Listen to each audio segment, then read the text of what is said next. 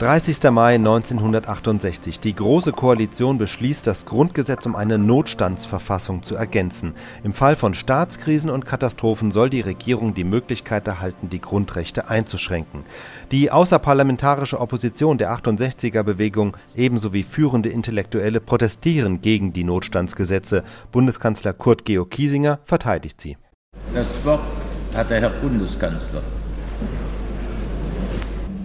Herr Präsident, meine Damen und Herren! Der Artikel 38 unseres Grundgesetzes bestimmt, dass die Abgeordneten des Deutschen Bundestages, Vertreter des ganzen Volkes, an Aufträge und Weisungen nicht gebunden und nur ihrem Gewissen unterworfen sind. Manche Kritiker des Grundgesetzes halten diese Bestimmung für obsolet.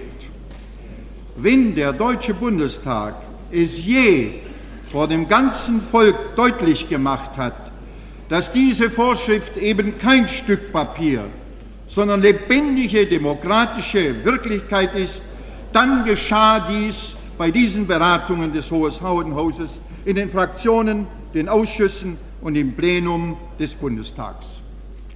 Was sich hier begab, war eine große Bewährungsprobe unserer parlamentarischen Demokratie.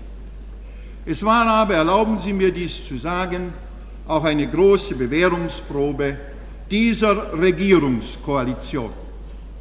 Ich weiß sehr wohl, dass bei diesen Beratungen und Entscheidungen unser Koalitionspartner es schwerer hatte als meine eigene Fraktion. Umso mehr respektiere ich das mühevolle, verantwortungsbewusste Ringen um die endgültige Entscheidung, das in der sozialdemokratischen Stadt, äh, Fraktion stattgefunden hat.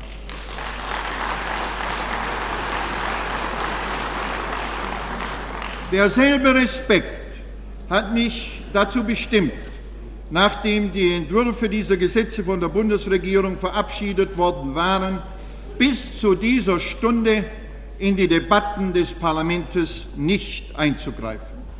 Nun, am Schlusse der Beratungen erlauben Sie mir ein kurzes Wort. Ich bin mit dem Vorsitzenden der Sozialdemokratischen Partei der Meinung, dass diese seit langen Jahren beratenen Gesetze zu viele Emotionen ausgelöst haben.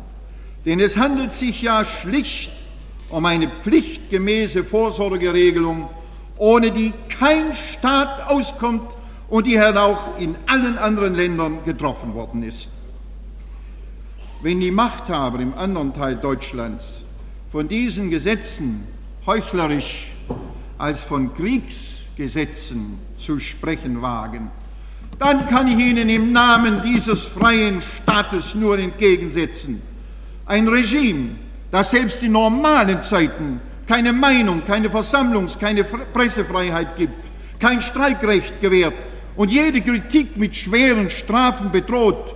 Ein solches Regime hat kein Recht, eine Gesetzgebung zu verleumden, die selbst für den äußersten Notfall größere demokratische Freiheit und rechtsstaatlichen Schutz garantiert, als es selbst in normalen Zeiten zuzugestehen war.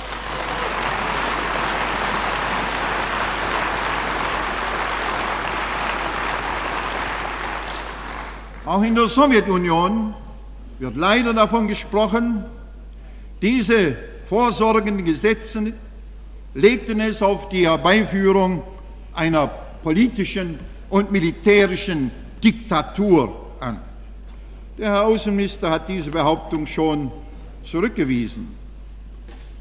Meine Damen und Herren, nach Artikel 49 der Verfassung der UdSSR kann das Präsidium des obersten Sowjets, also die Exekutive, für einzelne Gegenden oder für die ganze UdSSR den Kriegszustand im Interesse der Verteidigung der UdSSR oder der Gewährleistung der öffentlichen Ordnung und der staatlichen Sicherheit erklären. Ich frage mich, welches Echo wir wohl aus der Sowjetunion erhalten hätten, wenn wir statt unserer behutsamen Regelung ganz einfach diese Bestimmung in unsere Verfassung übernommen hätten.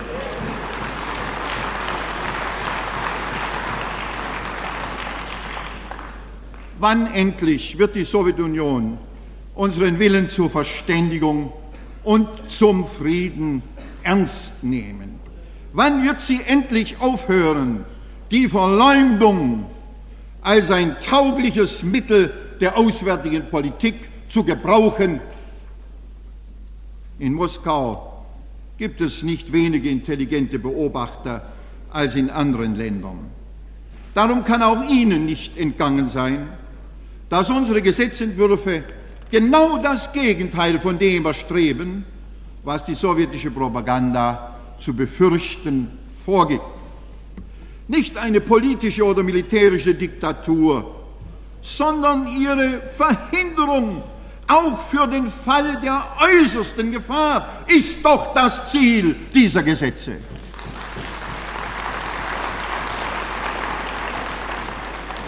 Diese Gesetze sind daher nicht nur für uns selbst eine notwendige Vorsorge für den Notfall, sondern eine Garantie der Freiheit und des Rechts in gefährdeten Zeiten, an der auch unseren Nachbarn gelegen sein muss.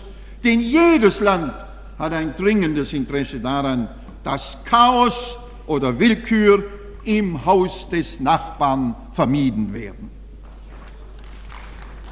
Ich will mich, meine Damen und Herren, nach so vielen überzeugenden Beiträgen in dieser Debatte nicht mehr mit der Problematik der einzelnen Vorschriften dieser Vorsorgegesetze befassen. Auch ich habe mit Aufmerksamkeit die Diskussion außerhalb des Parlaments verfolgt und es gab kein Argument, das mir mündlich oder schriftlich vorgetragen wurde, welches ich achtlos beiseite geschoben hätte. Freilich, ich muss es gestehen, war ich oft genug erschüttert über die naive und uninformierte, voreingenommen emotionale Stellungnahme gerade von solchen Leuten, die es hätten besser wissen können.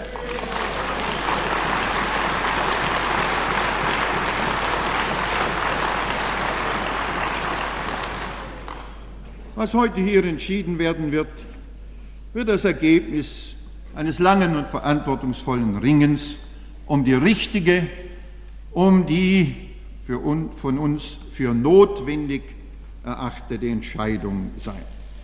Es ist nicht wahr, dass diese Entwürfe dem Geist und Sinn des Grundgesetzes widersprechen. Wahr ist vielmehr, dass sie eine notwendige Ergänzung des Grundgesetzes aus seinem Geist und Sinn darstellen. Es ist nicht richtig, dass die bisherige Regelung des Grundgesetzes allein für die denkbaren Notfälle ausgereicht hätten. Diese Regierung und dieser Bundestag hätten es sich wahrlich nicht so schwer gemacht, wie die bisherige Regelung, die aus der Situation des Jahres 1949 zu erklären ist, genügt hätte. Es ist auch nicht richtig, dass wie manche Kritiker und unsere Opposition meinen, die Entwürfe über das gebotene Maß einer Vorsorgegesetzgebung hinausgingen und dass der Exekutive zu viel Entscheidungsmacht eingeräumt worden sei. Richtig scheint mir vielmehr, dass im Interesse demokratischer und rechtsstaatlicher Sicherung viele ursprünglich als zweckmäßig empfundene Regelungen geändert wurden, weil man in der Interessenabwägung zwischen praktischer Zweckmäßigkeit und demokratisch-rechtsstaatlichem Schutz dem Letzteren durchgängig den Vorrang gab. Geradezu empörend empfinde ich aber das Argument, Notstandsregelungen gäbe es zwar in anderen Ländern, aber dem deutschen Volk fehle dafür die demokratische Reife. Dass jene Kräfte, die nicht die Verteidigung der parlamentarischen Demokratie, sondern ihre revolutionäre Zerstörung wollen, gegen diese vorsorglichen gegen diese vorsorglichen Gesetze Sturm laufen, ist nur zu gut verständlich. Aber gerade die Angriffe dieser kleinen, aber äußerst aktiven revolutionären Gruppen sollten diejenigen redlichen Kritiker der Gesetzentwürfe, deren Sorge ich respektiere und denen es um die parlamentarische Demokratie geht, nachdenklich stimmen. Meine Damen und Herren, ich habe nicht den geringsten Zweifel daran, dass die große Mehrheit unseres Volkes die Entscheidung des Bundestags als eine notwendige Vorsorgemaßnahme billigen wird. Es steht leider nicht in unserer Macht, allein den Zustand der Gefahr zu vermeiden. Denn wir leben in einer unruhigen Zeit und Welt. Aber was an uns liegt, an uns allen, denen dieses Volk und seine Freiheit lieb ist, das wollen wir mit äußerster Wachsamkeit tun, damit eine Anwendung dieser Gesetze niemals nötig wird.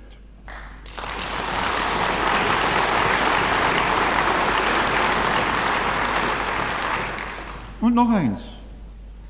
Es ist für den Bundeskanzler und für die Bundesregierung, für den Bundeskanzler insbesondere, dem in Zeiten höchster Gefahr ein besonders hohes Maß an Verantwortung zufällt, gut zu wissen, dass er dann nicht auf eine kaum zu tragende Last persönlichen Ermessens angewiesen ist, zu wissen, dass auch für den äußersten Fall die Herrschaft des Rechtes gesichert bleibt.